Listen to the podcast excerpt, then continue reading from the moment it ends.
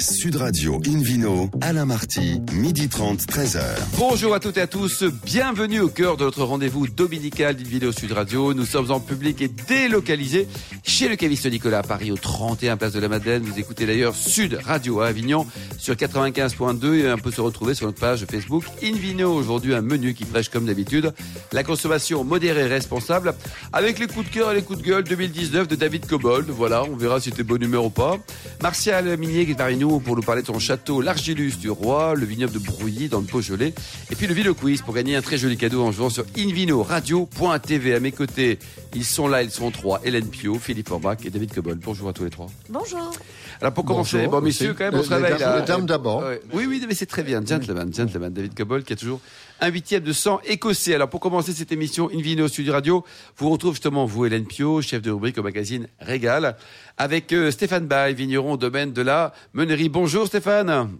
Bonjour, Alors, bonjour à tous. Vous êtes basé à Trouillas dans le Roussillon. Certains disent que c'est la plus belle ville du monde. Vous en pensez quoi? Ben, c'est vrai, c'est vrai. Il n'y a pas grand-chose de plus joli que le département du Roussillon. Bon, Hélène. Alors effectivement, hein, les, les- les Pyrénées-Orientales qui s'entendent dans, dans l'accent de Stéphane. Euh, Stéphane, vous, êtes- vous êtes un enfant du pays. Euh, Oui, exactement. vous avez euh, créé le domaine en 98, euh, mais vos Ouais. premières vignes ont lieu en 2014. Alors racontez-nous, qu'est-ce que vous avez fabriqué entre 98 et 2014 Vous avez dormi? Exactement. En fait, moi, j'ai fait des études agricoles et je suis parti en Bourgogne. C'est là où ma passion est, est née. Euh, voilà, on a vinifié, j'ai fini vinifié à Mercuré euh, chez Monsieur et Madame Proto. Et quand je suis euh, redescendu dans, dans mon cher Roussillon, j'ai voulu m'installer, mais c'était euh, mes parents n'étant pas agriculteurs, c'était pas évident. Donc je me suis euh, fait embaucher sur une exploitation euh, du village et euh, j'ai profilé mon travail sur le terroir euh, de Trouillas. Et petit à petit, j'ai acheté des parcelles que j'ai plantées. J'ai récupéré quelques vieux grenaches, quelques trésors du département. Et ne pouvant pas faire le vin parce que je n'avais pas la possibilité, j'avais pas les locaux, j'avais pas l'espace, j'avais, enfin, j'avais rien. Donc je me suis développé à travers la coopérative. Euh, à savoir que la coopérative, les caves coopératives dans le département euh, du Roussillon sont, euh, enfin étaient, parce que maintenant il y en a un peu moins, mais en tous les cas étaient très très présentes. Et c'est vrai que ça m'a aidé à, développer, à construire mon exploitation. Voilà, voilà. Et hum, au cours de toute cette installation ou de la construction de l'exploitation, euh, je me suis, j'ai, toujours été intéressé au, vin, à la vinification. Hein. Euh, donc j'allais ici et là goûter des vins, je dégustais, euh, voilà, toujours avec passion et, et un regard bienveillant sur les personnes qui m'expliquaient ben, leur passion, hein, puisque c'est quand même un métier de passion. Et en 2009, euh, j'ai eu malheureusement un accident de vie qui m'a bloqué pendant un certain temps. Et dès que j'ai pu me remettre sur pied, en fait, je me suis promis de l'initier le plus rapidement possible. Et c'est pour ces raisons-là qu'en fait, en 2014, j'ai poussé, disons, un petit peu le, le destin à, à me lancer dans les vinifications. Dans Et, une ancienne euh, meunerie, alors, c'est ça dans- Ah oui, oui, d'où le- nom quoi. Voilà. Combien Ouais, d'hectares voilà, au total donc, Vous avez combien d'hectares Stéphane Là, Aujourd'hui il y a, il y, a, il y a 18 hectares. Ah, c'est 18 grand là 10 hectares. Et vous, Ouais, vendez tout, c'est- vous vendez tout en bouteille ou un petit peu de vrac? Non, non, non, parce qu'en ai encore une toute petite partie en coopérative, mais c'est vrai qu'aujourd'hui, euh, ben, la meunerie euh, se développe et euh, on commercialise, euh, ben, disons, un petit peu plus chaque année. Donc, euh, ben, je sors du potentiel de la coopérative pour développer la meunerie, voilà. Très bien. Alors, Voilà. Mais j'ai encore un tout petit peu en coopé, ouais. Parmi les, les vignes que vous avez rachetées, certaines sont très anciennes, je crois. Oui, il y a des très vieux carignans qui sont, euh, pour moi, enfin, vraiment des trésors. Hein. C'est, c'est, presque la gestion de patrimoine. Euh, le carignan, qui était un cépage qui était énormément décrié euh, euh, chez nous, euh, parce que en fait, ça faisait beaucoup de vin, c'était des gros acides. Des gros rendements, vous voulez dire, beaucoup de, beaucoup de production. Ouais, ouais, voilà, des vins assez durs. euh. Et finalement, on s'aperçoit que sur des, très vieilles parcelles, euh, comme moi, centenaire, il y a vraiment euh, un Centenaire, carrément. atypique. Vous, vous avez Ouais, carrément ça, ouais, des vignes ouais, ça. Oui, oui, sur les carignans, oui, oui. Il y en a, il y en a de moins en moins, mais il y en a encore. euh, Et qu'est-ce qu'on a Euh, comme rendement, Stéphane, sur une vigne qui a 100 ans? Ah ben là, on est sur des rendements déjà stabilisés à 25, 30 hecto-hectares. Ben, C'est pas si mal, Philippe Orbach, non? Parce Ouais, que bien. Non, un siècle, je sais pas comment on sera, nous, au niveau du rendement dans un siècle. hein. Vous, vous ferez plus 25 hectares euh, et 25 hectolitres, je veux dire. non, mais je suis quand même persuadé que sur ces vignes, euh, si on arrive à, à c'est l'autre cas, à les conserver, à les travailler correctement, à lever les secs, à les, à les, à les soigner, je pense qu'elles peuvent être encore transmises. Alors après, est-ce qu'elles dureront autant de temps? Ça, euh, je ne serai pas là pour le voir, mais euh, en tous les cas, je, je, je suis certain qu'elles ne sont pas sur le déclin ou sur la phase de terminale. contrairement aux vignes qu'on aujourd'hui. Et alors Stéphane, justement, une vigne qui a 100 ans, est-ce qu'on la travaille Est-ce que je sais pas, on met de l'engrais, on la soigne, on lui parle, on l'embrasse? Qu'est-ce qu'on fait là? Il y a un traitement particulier ou c'est la même chose pour une vigne qui a 10 ans? Eh bien, oui, oui, le travail reste le même. La seule peut-être différence, c'est euh, un soin particulier à mener à la taille parce que euh, l'ensemble de l'exploitation sur les jeunes vignes, c'est des vignes qui sont montées sur espalier, donc en fil de fer, hein, sur, palissage. Et euh, ces vieilles vignes, eh ben, c'est des gobelets, hein, c'est des, des, plantations d'époque qui étaient plantées au carré, hein, avec des, c'est-à-dire on part, on part d'un tronc et la vigne s'ouvre pour qu'il y ait une ventilation à l'intérieur et une protection du soleil hein, en plein été où on a des grosses grosses chaleurs. Donc c'est vrai que voilà, il, y a, il faut vraiment maintenir ces vignes ouvertes, euh, sans trop, euh, voilà, avec des tailles courtes, en enlevant un maximum les secs. Oui, donc il faut, il faut les soigner, ces vieilles dames. Oui, euh, Avant le coup de cœur d'Hélène Pio, parmi les éléments importants dans le vin, il y a le bouchage des bouteilles. Vous travaillez comment, vous, Stéphane? Alors moi, je travaille avec Diam, qui est un, bouchonnier local. Voilà, c'est du, du liège reconstitué, ce qui est broyé et qui est reconstitué en fait en forme de bouchon et euh, ça permet euh, ben, une bonne conservation du vin. Et pas de problème de goût de bouchon Hélène, zéro problème de goût de bouchon. Hélène, Hélène Pio, alors vous avez un, coup de cœur peut-être sur la, gamme des vins de Stéphane? Oui, moi j'ai eu un coup de cœur pour la cuvée Réminiscence 2017. Alors j'annonce le prix euh, tout de suite parce que je sais que Alain me pose toujours la question, il a raison. 18 euros. Un Syrah Mourvèdre, euh, un nez puissant, vanillé, fruits rouges et noirs, du bois fumé, des châtaignes grillées, des amandes, des noyaux de cerise. Vraiment, c'était hyper riche, hyper ample, très charnu beaucoup, beaucoup, beaucoup de monde dans le verre et des tanins étonnamment soyeux pour ah autant de matière. C'était ça ce qui était très chouette. 2017. Ah oui. Et on avait déjà énormément de, de, plaisir. Euh, alors, il faut un plat qui ait autant de, présence que, que, ce vin. Hein. donc, j'avais pensé à un gibier ou un canard aux cerises. Mais vraiment, c'est euh, c'est d'une ampleur et d'une richesse sans être lourd. On garde beaucoup de fraîcheur. Et ça, c'était. Enfin, voilà, c'est chouette parce que, voilà, souvent, quelquefois, quand on a autant de matière, on n'a pas beaucoup de fraîcheur. Et là, elle était là. Stéphane, un commentaire ben, sur votre vin? Oui, la, fraîcheur aujourd'hui, euh, nous on a des vins qui sont quand même assez solaires, il faut faire attention justement à ce qu'ils ne soient pas trop. Et euh, la fraîcheur est vraiment euh, aujourd'hui, enfin, en les cas à la meunerie, c'est vraiment, on a ce travail hyper, hyper, hyper important pour avoir vraiment de l'attention, des jolis vins, des jolis équilibres avec des belles longueurs. Euh, voilà, on essaie vraiment d'avoir des tanins. Moi, j'aime bon, En tout cas, c'est réussi, Stéphane. Bravo. Merci beaucoup, Stéphane Bay. Merci également à vous, Hélène Pio. Invino sur Radio retrouve David Cobod, le cofondateur de l'Académie des vins et spiritueux, pour tout nous dire ce qu'il a aimé, ou pas trop, ou moyen, ou beaucoup en 2019. Bonne année ou pas au niveau de vos plaisirs? Eh Ben oui, vous allez le voir, Alain.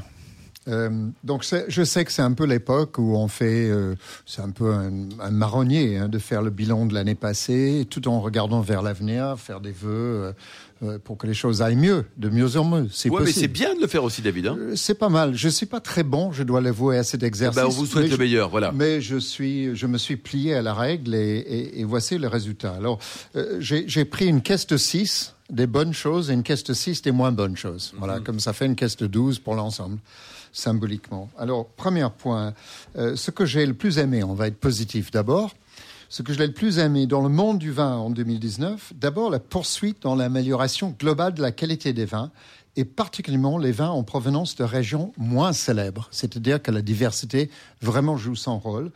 Et ceci est aussi vrai pour les vins abordables, parce que on a cité là tout récemment avec Laure Gasparotto les vins de, de Côte d'Auvergne, par exemple. J'ai goûté des vins de Coteau-Lyonnais, ce sont des régions pas connues. On peut citer aussi Beaujolais, qui a été très décrit à Muscadet. tort. Euh, Muscadet, on peut voilà, on peut les, nommer.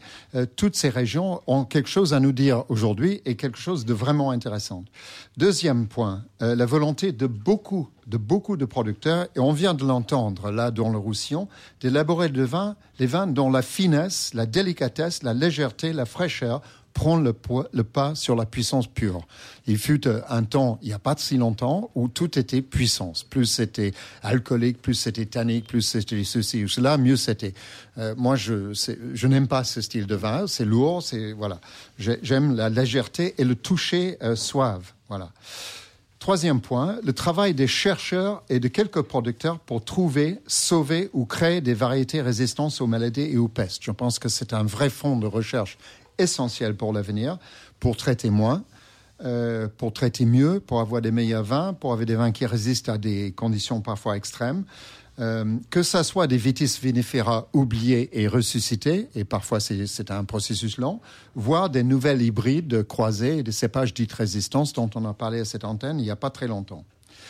Quatrième bon, point, l'approche des jeunes générations de consommateurs. Là, je vais passer du côté des consommateurs, qui sont essentiels, parce que sans consommateurs, il n'y a pas de vin. Et ces consommateurs, je les trouve marqués plus généralement par une grande ouverture d'esprit que leurs aînés. C'est-à-dire qu'il n'y a pas je n'aime que le Bourgogne ou je n'aime que le Bordeaux ou je n'aime que ceci ou cela. Je goûte et ensuite je dis si j'aime ou pas. Voilà ce que j'aime dans les jeunes consommateurs. Euh, cinquièmement, l'enseignement. Euh, J'enseigne le vin, j'adore ça, euh, je souhaite continuer, j'éprouve beaucoup de plaisir à essayer de passer des messages, j'espère d'une manière juste et j'espère d'une manière équilibrée. Euh, et c'est un plaisir d'avoir des élèves euh, qui écoutent et avec qui j'ai des échanges. Est-ce que eux sont heureux de vous avoir comme prof Mais ça, c'est il faut leur poser la question. Bon, d'accord. Euh, pour, pour 2020, ils veulent changer d'école. Non, c'est pas ils, vrai. ils se sont tous barrés. ouais. Euh, sixièmement, les découvertes dans le vin. Le, le monde s'est fait de diversité et ce que j'adore par-dessus tout, c'est la diversité du vin et découvrir de nouvelles choses chaque fois, chaque année, chaque mois, chaque semaine, quand j'en ai l'occasion. Allez, une ou deux choses négatives parce Alors maintenant, les temps, choses les moins aimées, toutes les formes de sectarisme. Des exemples, il n'y aura pas de Bordeaux sur ma carte de vin. Donc c'est en général des restos, des bistrots euh, destinés aux bobos euh, tendance hipster. Euh, ou bien euh, ce n'est qu'un vin de négoce. C'est complètement con comme remarque parce qu'il y a d'excellents négociants et des très mauvais vignerons. Allez, lâchez-vous, David, continuez. Euh, voilà. Donc, ou bien je ne bois que du bio. Euh, Pourquoi Euh, Bon. euh, Parce que je y suis bio, Il y, a, voilà. il y a des bonnes, bonnes choses en bio et des mauvaises choses en bio. Il y a des bonnes choses ailleurs. Euh, deuxièmement, des producteurs ou leurs représentants qui commentent les saveurs d'un vin lorsque je suis en train de le déguster devant eux. Euh, J'ai dit, bah, si vous voulez écrire mes notes de dégustation, voici mon carnet. Ça, sent C'est la prune, vous insupportable. trouvez pas C'est Hein Quoi ça. Ça sent la prune, vous trouvez pas Bah non, je trouve Oui, pas. non, Là, non. je Puis j'aime ensuite- pas les preux non plus. Ensuite, ceux qui disent, avant que vous n'ayez goûté le vin, je suis en, je suis en bio ou en biodynamie. Bah, euh, voilà, c'est écrit sur l'étiquette. Et pas un dernier, David, un dernier. Eh ben, le syndrome, plus c'est petit, mieux c'est. Ah, si, si, si, je suis d'accord. Du haut de mon mètre 42, les bras levés. Merci beaucoup, David Cobol. On Alors, verra alors, les- les- alors me- mes, mes vœux, mes vœux pour 2020, Alors, vite, le vœu. c'est que la catégorie première augmente et la catégorie deuxième diminue. Merci beaucoup David Cobol, bon vœu, Bonne merci à tous. Dans un instant, on se retrouve chez le caviste Nicolas à Paris, place de la Madeleine, avec le Vino Quiz. Sud Radio Invino, Alain Marty, midi 30, 13h. Retour à la cave Nicolas à Paris, place de la Madeleine, pour cette émission publique et délocalisée avec euh, The David Cobold et puis le Vino Quiz, David. Alors, le principe est toujours le même chaque semaine. Nous vous posons une question, une seule sur le vin. Et le vainqueur gagne, le vainqueur parmi les vainqueurs, gagne un très beau cadeau. Le, ça serait le prochain numéro du magazine Planète Vin et Spiritueux. La question de ce week-end est comment se nomme le domaine de Stéphane Baye? Euh, Option A, domaine de la menuiserie. Option B, domaine de la meunerie. Et option C, domaine des trouillasses. Trouillasses. Voilà, A, B ou C, quoi. A, B ou C. C'est bon, dans les. Aspres en pays catalan, oui. Alors, pour répondre et gagner ce prochain numéro du magazine Planète Vin et Spiritueux, vous vous rendez toute la semaine sur le site Invino Radio tout attaché .tv, rubrique Vino Quiz. Et le gagnant sera tiré parmi les bonnes réponses. Merci beaucoup David Cobol. Invino sur Radio retrouve euh, Hélène Pio, mais en compagnie d'un homme euh, juste très sympa, un cosmonaute du vin, on va l'appeler, Martial Minier. Bonjour Martial. Bonjour Alain, Alors bonjour dites-moi, c'est à l'âge de 15 ans vous êtes envoyé en l'air? Euh, bon ça, ça vous regarde pas, cher ami. ah, Votre passion pour l'aérien, c'est dès, dès 15 Oui, ans. Je suis rentré dans une école militaire de l'armée de l'air à 15 ans, oui, exactement. Ça, Ouais. c'est- vrai. C'est autorisé avant l'âge de la majorité Ah, Vous bah, à l'époque, à l'époque, ouais, l'époque. On se débrouille entre amis, quoi. Hélène Alors effectivement, euh, Martial est, est- est en effet un, un- un pro de l'aviation, mais si on le reçoit aujourd'hui, euh, c'est en tant que propriétaire du château L'Argilus du Roi à Saint-Estèphe. Exact. Euh, alors, en même temps, je suis un peu embêtée parce que j'ai lu dans la revue Aéromag que la viticulture était votre deuxième passion derrière l'aéronautique. Mais c'est possible de préférer l'avion à la vigne? On n'a pas Ça le droit de boire avant 18 ans, donc euh, il a bien fallu que je commence par quelque chose. On va, on va pas appeler un chat un chat. Euh, non, j'ai d'abord, euh, oui, c'est ma deuxième passion. euh, en fait, euh, elle est née pendant que j'étais déjà dans l'aérien et que je transportais euh, comme patron de compagnie aérienne de cargo euh, des centaines de tonnes de Beaujolais sur le Japon avec des 747 Tiens, Donc, euh, Et là, on à Bonjour, là où il est à Georges Duboeuf. Bon, Exactement, c'est vrai. J'ai beaucoup travaillé avec lui, c'était un homme merveilleux.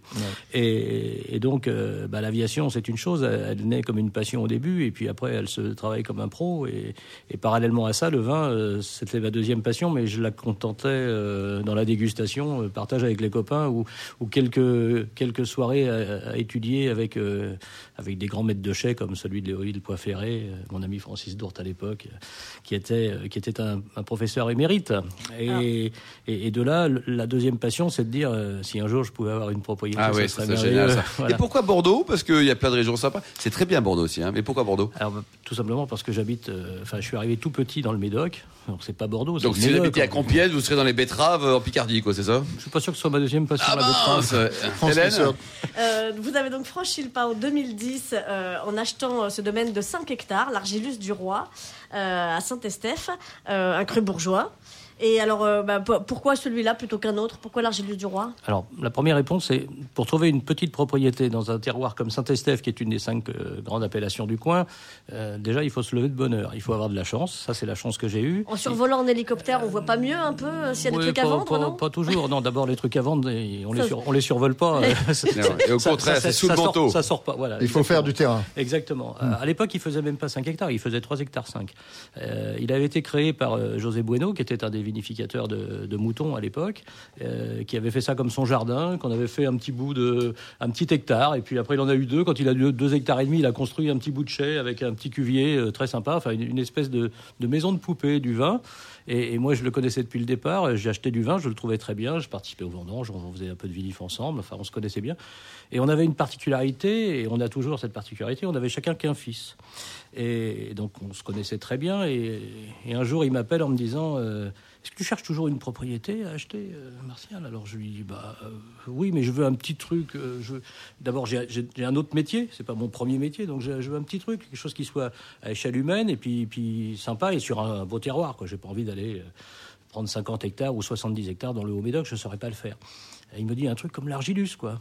Bah, j'ai dit, ouais, voilà. Bah, il me dit, écoute, si, si tu veux l'Argilus, je te le vends parce que je voulais le donner à Sébastien. Il en veut pas, Sébastien, c'était son fils, c'est son fils. Il en veut pas. Il a autre chose à faire le week-end, m'a-t-il dit. Donc, euh, donc si tu le veux, tu le prends. Et, et là. Génial. Et là quelle année, ça 2010. 2010. 27 mai 2010. Et là, toute bêtise commençait étendue entièrement. hein. j'ai dit, mais écoute, je te l'achète, je sors un euro, j'ai dit, ça, je te verse les arts et, et je t'achète la propriété. Et il me dit, bon, bah ok, top là. Voilà. Et, et- et Ouais, le, c'est 2, une belle aventure. octobre, j'étais propriétaire. Jolie histoire. jolie. Donc c'est les emmerdes commencent le 2 octobre, c'est ça Ah, C'est à peu près ça. ouais. Alors, non, en plus, le, le- le 2 octobre, les, les vendanges étaient passées, vous aviez cela dit un On an les a fait ensemble. On les a fait ensemble. On les a D'accord. fait ensemble. Donc, euh, Combien de Ma bouteilles chaque année? 35 000, c'est ça à peu près? 35 000, c'est des- c'est vraiment quand il faut, quand on fait le rendement, mais c'est très rare parce que vu les méthodes qu'on a, ça, mis en place, on fait pas le rendement. Donc, plutôt euh, quoi, on fait 30 plutôt 000? 30 000, ouais. 30 On 000 fait plutôt bouteilles, 30 000, et c'est très bien. On va rappeler que du rouge. Hein. Ah oui. Ouais. Ah oui, Que du rouge que- et un seul vin. Et un seul grand vin. Pas de, pas de deuxième, pas de troisième, pas de rosé. Non, parce que déjà 30 000 bouteilles sur un grand vin, c'est sur un seul grand vin, c'est C'est pas beaucoup. c'est- une frange commerciale très compliquée aujourd'hui. Quand on voit la lettre du président, la dernière lettre du président du CIVB, on s'aperçoit que c'est c'est beaucoup pour les certains, c'est pas assez pour d'autres. Enfin, c'est c'est c'est un- c'est- c'est un peu comme le rugby, quoi. On n'a jamais le ballon quand on est prêt à marquer l'essai. Euh, L'âge Les, de la les vigne. est- ailiers connaissent ça par cœur. euh, L'âge de la vigne est 35 ans euh, À en moyenne. En moyenne, oui. Euh, vous, vous commencez à complanter un peu. Vous... On, on plante un petit peu. On est sur. on a- Complanté, qu'est-ce que c'est l'aide complanté C'est remplacer Alors, les pieds c'est- morts par des pieds vivants. Mm, Voilà, merci. Et ça s'écrit en un seul mot, Alain. J'imagine. C'est- pas planter les filles et les garçons côte à côte. hein. D'accord, très bien. Non. Merci Non. David également. Voilà. Euh, et alors, ce, ce- ce vin, euh, donc euh, vendu entre 22 et 24 euros, où est-ce qu'on peut l'acheter? Ah, pas, pas 24, euh, en- entre 20 et 22 pour l'instant. Ah, 20, 22, 24 pardon. peut-être un jour pour C'est l'instant. précis. hein. Pour Et c'est l'instant, un le- bon rapport qualité-prix. C'est même un très Oui, bon rapport qualité-prix. le, le leitmotiv, alors, c'est vrai, là, je, vais avoir un discours de, de, de- de capitaliste libéraux, libéral. Euh, c'est facile, fa- facile quand il n'y a qu'une personne qui vit sur la propriété, on est trois, euh, donc moi j'assure la, la- la partie commerciale, la partie euh, direction, etc. Et puis j'ai un directeur technique qui est venu avec moi dès que j'ai acheté le, le château, qui, qui est un ancien de Carbonieux, de Mouton, et qui est œnologue aussi, avec qui on partage le truc. Mais en fait, il y a sur la propriété de 5 hectares, il y a un ouvrier qui, est polyvalent, qui fait la vigne, le, qui m'aide au vin, enfin, qui, nous aide. voilà. Et ça suffit. Et, ça suffit. Donc, euh, ça suffit à condition de, pas, de, ne pas être en bio. Je précise quand même, parce que le, en, bio, ça demande beaucoup, beaucoup plus de, main-d'œuvre. Le bio à Bordeaux, on, peut, on pourra en parler, mais c'est quelque chose de très particulier pour moi. Euh, j'ai pas dit que c'était mieux, hein. j'ai juste dit que ça demandait plus de main-d'œuvre. Pour répondre à la question, ce qu'on a fait en 2010, c'est qu'on a pris des, vraiment des orientations différentes. C'est-à-dire que euh, on a arrêté de, les pesticides, les herbicides, on a commencé à travailler les sols, on l'a fait tout doucement parce que pour remettre 5 hectares, enfin 3 hectares à l'époque, presque 4 et maintenant 5, bah, il faut y aller doucement. Hein, et, on est aujourd'hui non pas dans une agriculture bio ni, ni biodynamie, on est dans raisonné, c'est-à-dire qu'on traite que euh, les, cryptogamiques et, sur des programmes de, de, protection des cryptogamiques, le restant, euh, c'est naturel. On est même en train d'essayer de passer à la confusion pour les, pour les, amateurs et les gens qui connaissent. La confusion sexuelle. La confusion sexuelle, des, des, petits papillons qui mettent le verre de grappe. Brigitte Lahaye, c'est un peu plus tard tout à l'heure. Euh, la haie, ça revient beaucoup hein, dans la viticulture. Bien sûr. Il faut, il faut, la protéger. Pour faire ah ben on l'adore, on la protège. On l'embrasse d'ailleurs. Merci en tout cas, Martial. Qu'est-ce qu'on peut vous souhaiter pour cette euh, année 2020 Là, c'est euh, s'il y a un vœu à formuler, c'est lequel pour vous? Je sais pas, que, que les météos soient bonnes, parce que c'est quand même la récompense. Oui, c'est très important. Tout ça, et puis que quand la météo est bonne, on peut survoler. Et puis les tonneaux en avion et les, et les tonneaux dans le chai, ça va bien ensemble. Merci beaucoup, Martial. Merci également à vous, Hélène. Invino Sud Radio retrouve Philippe Orbach, meilleur sommelier du monde pour nous parler d'un vignoble qui est, qui est pas très loin, mais qui est pas très proche, comme en direction le Beaujolais là. Hein. On y va en avion avec vous, Martial. Ça y est. Un peu de l'autre côté, oui, du Beaujolais et du Bruy et du Mont Bruy et du Côte de Bruy, puisqu'il y a deux appellations effectivement au pied de ce de cette montagne qui s'appelle le Mont Bruy et qui culmine quand même à 400 84 mètres d'altitude. Ah, on ne connaît pas ça dans le Médoc, hein. n'est-ce pas bah, Ça fait 1200 Exactement. Là, là, il y a quand même de la pente. Hein, et, mais il y a, il y a un équivalent, c'est qu'il y a des alluvions. Il y en a, il y en a aussi dans le Médoc, hein, sont plutôt pyrénéennes là-bas. Euh, et là, ce sont plutôt des alluvions alpines euh, au pied de ce, de ce mont. Alors, on a parlé euh, il n'y a pas très longtemps dans, l'émission des vins volcaniques. Et là, c'est le cas mmh. dans le Beaujolais de façon générale, et sur Brouilly en particulier. C'est une, pierre d'origine volcanique. il y a du magma, il y a, il y a, des granites décomposés, il y a des schistes, il y a des pierres bleues. C'est une, une, spécificité également de cette appellation Brouilly et Côte de Brouilly. Euh, qui, euh, qui effectivement euh, donne une spécificité particulière au vin de, de ces deux appellations et qui sont élaborés à partir du gamay, du gamay noir, à jus blanc. on ne produit que des vins rouges dans cette appellation, même s'il y a tendance à faire ces dernières années un petit peu de blanc, non pas dans l'appellation, bien sûr, dans les crus du Beaujolais, mais en appellation Beaujolais tout court, avec le cépage chardonnay. la différence entre les deux, parce que finalement, Bruy, Côte de Bruy, on se dit, bah, c'est un peu la même chose, etc. Mais non, que nenni. C'est pas du tout la même chose. Dans le, dans le bruit, c'est le pied de coteau, c'est le sol plutôt alluvionnaire. On a des sables, on a effectivement du granit aussi et d'autres choses. Ça donne des vins plus légers, un peu plus tendres, un peu plus souples. Euh, alors que dès qu'on monte un peu euh, sur les, sur, sur les, sur, les contreforts, euh, avec l'exposition également qui est, qui est, qui est, celle de, ce, de cette appellation Côte de Bruy, on a des gammes plus concentrés, des rendements plus réduits, des, des vins plus denses. Ça veut dire, Philippe, que ça, potentiellement, ça peut vieillir longtemps ou ça n'a aucun rapport Si, si, ça, vous avez tout à fait raison dans la pertinence de vos questions, mon cher Alain. Il est astucieux, Alain Marty, quand même. C'est les Catalans, ce qu'ils vous disent, les Catalans. Hein. c'est ce, que les, ce que les consommateurs se posent et c'est pour ça qu'on leur parle. Euh, effectivement, le bruit est, beaucoup plus rapidement accessible. Euh, on, peut quasiment les boire dans, l'année qui suit la récolte, pas en primeur, mais pas loin finalement. Alors que le code de bruit demande quelques années de patience pour effectivement avoir l'apogée euh, dont qu'on évoque aussi autour de cette table de temps en temps, pour pouvoir effectivement en profiter, avoir la, vraie, le vrai fond de, de ce vin c'est son potentiel également de, conservation. Et, d'ailleurs, le bruit est un vin, franchement, qui va très bien avec euh, toutes sortes de plats, des poissons, des volailles et autres, alors que le Côte de Bruy mérite une viande un peu plus euh, concentrée, une viande rouge plus qu'une viande blanche, euh, des, des, plats qui ont un peu, plus, élaborés peut-être également. La température de service, parce qu'à une époque, dans les restaurants, notamment de la capitale, on servait un bruit à moins 3 degrés. C'est à peu près ça. En glaçon. on a fait des progrès. Ah, ça plus 3. mieux. C'est pas, pas terrible non plus. Je, non, franchement, j'aime beaucoup. On rajoute 10. J'aime beaucoup, voilà, le bruit à la température de cave, entre 12 et 14 degrés. C'est, on a du plaisir, on sort ça de la cave, il y a un peu de fraîcheur, ça monte gentiment. Est-ce que c'est un vin canaille Parce que parfois vous avez un grand sourire, Philippe Forbach, en disant c'est un vin canaille. Et, ça, ça, canaille d'ailleurs. Canaille, ça rime avec cochonaille. Et dans le Beaujolais, on sait de quoi on parle. Et si, Voilà. Quelques s'il y, a un- bruit entre deux personnes, est-ce que le bruit est fait pour... euh, Ouh là Ouais, là aussi, là là là là c'est- là. c'est- ça Allez, on termine, Celui qui a la Philippe, plus grande cote. avec les, les- les bons vignerons à ne Voilà. pas, à ne pas les oublier quand on passe dans la région. sur l'appellation Brouilly, euh, Robert Perrou, notamment, parmi les grands. Très bon. Le- Laurent Martré. Très bon aussi. Euh, Château de la Chaise. En plus, le, lieu bon. est juste magique. Euh, Dominique Piron, qui fait un, un- un bruit qui est pas mal. Le domaine Tivin, Ah oui, qui bien bien. Ou encore euh, Rué. Euh, font partie des, jo- des jolis producteurs de bruit. Pour l'appellation Côte de Bruy, ben, le domaine de Pierre Bleu, qui est le nom également de cette euh, fameuse pierre particulière, le pavillon de Chavannes et, la famille Pérou également font un Côte de Bruy terrible qui s'appelle la, la fournaise du Pérou, avec un petit jeu de mots sympathique, euh, effectivement, sur cette euh, typicité de vin. Merci beaucoup Philippe Orbach, merci Hélène, Martial et David. Fin de ce numéro de Invino Sud Radio. Restez fidèles à Sud Radio et surtout respectez la plus grande des modérations.